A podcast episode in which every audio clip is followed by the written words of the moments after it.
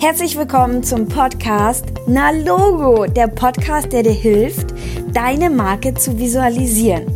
Mein Name ist Jana Köppe. Ich bin eine Grafikdesignerin und Fotografin aus München. In diesem Podcast erfährst du alles rund um das Thema dein Personal Brand.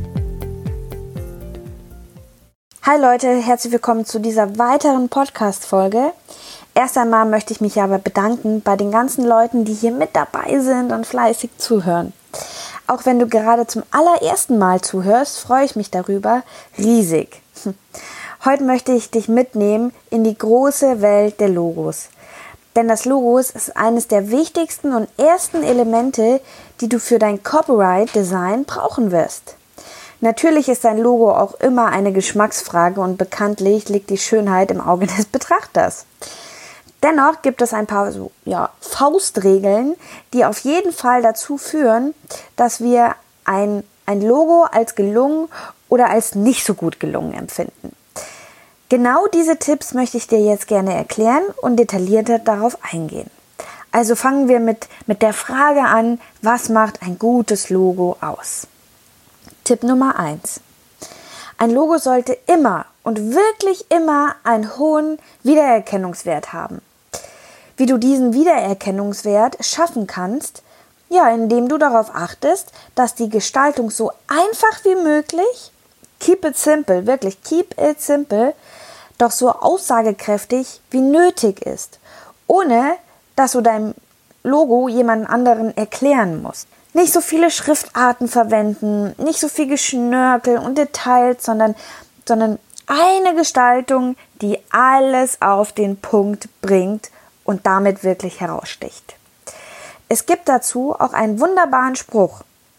Ein Logo ist dann gut, wenn man es mit dem großen C in den Sand kratzen kann, von Kurt Weidemann. Denn im Hinterkopf solltest du immer auch beachten, dass das Logo für eine Weiterverwendung, für eine Weiterverwendung skalierbar sein soll.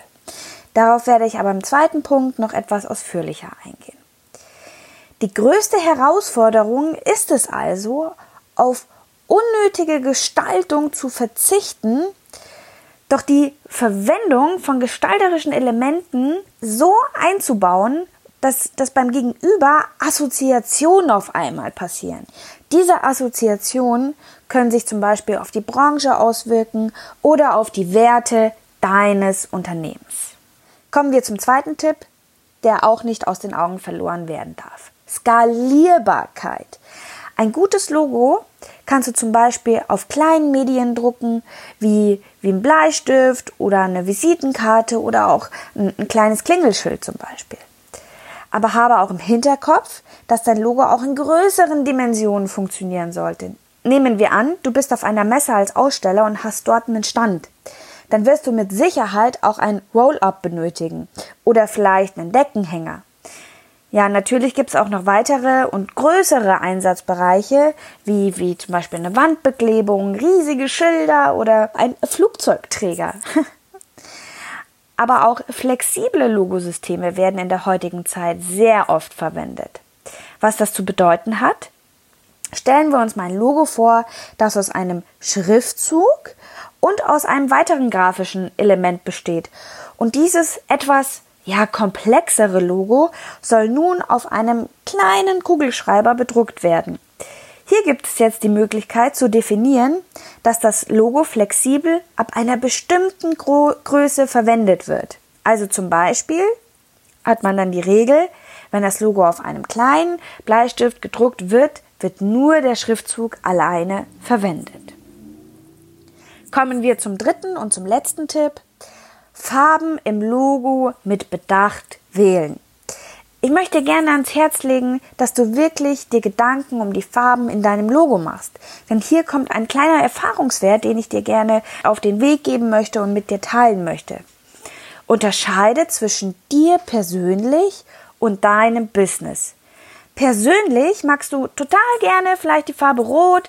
Deine ganze Wohnung hast du mit roten Accessoires eingerichtet. Deine neuen Bilderrahmen sind in dunkelrot und die neue Flauschi-Decke, die du dir gestern gekauft hast, die liegt jetzt auf der Couch und hat ein rot-graues Muster. So. Jetzt nehmen wir mal an, du hast dein eigenes Business im Bereich Naturwissenschaften. Du merkst bestimmt schon, worauf ich jetzt anspielen möchte. Unsinnig wäre es, dein Logo in der Farbe Rot zu gestalten, denn dieser Ton repräsentiert nicht die Branche, in der du unterwegs bist. Hier würde sich zum Beispiel die komplette Palette der Grüntöne anbieten, da die Farbe Grün mit der Natur assoziiert wird. Auch empfehle ich dir, dass dein Logo nicht mehr als drei Farben hat. Warum das Ganze? Klar, werden Emotionen erschaffen durch die richtige Farbkombination. Dennoch gilt, in den seltensten Fällen wird es passieren, dass dein Logo alleine verwendet wird. Was nicht bedeuten soll, dass das Logo nicht alleine funktionieren soll, sondern es geht vielmehr darum, dass das Logo meist mit, mit irgendetwas anderem noch kombiniert wird.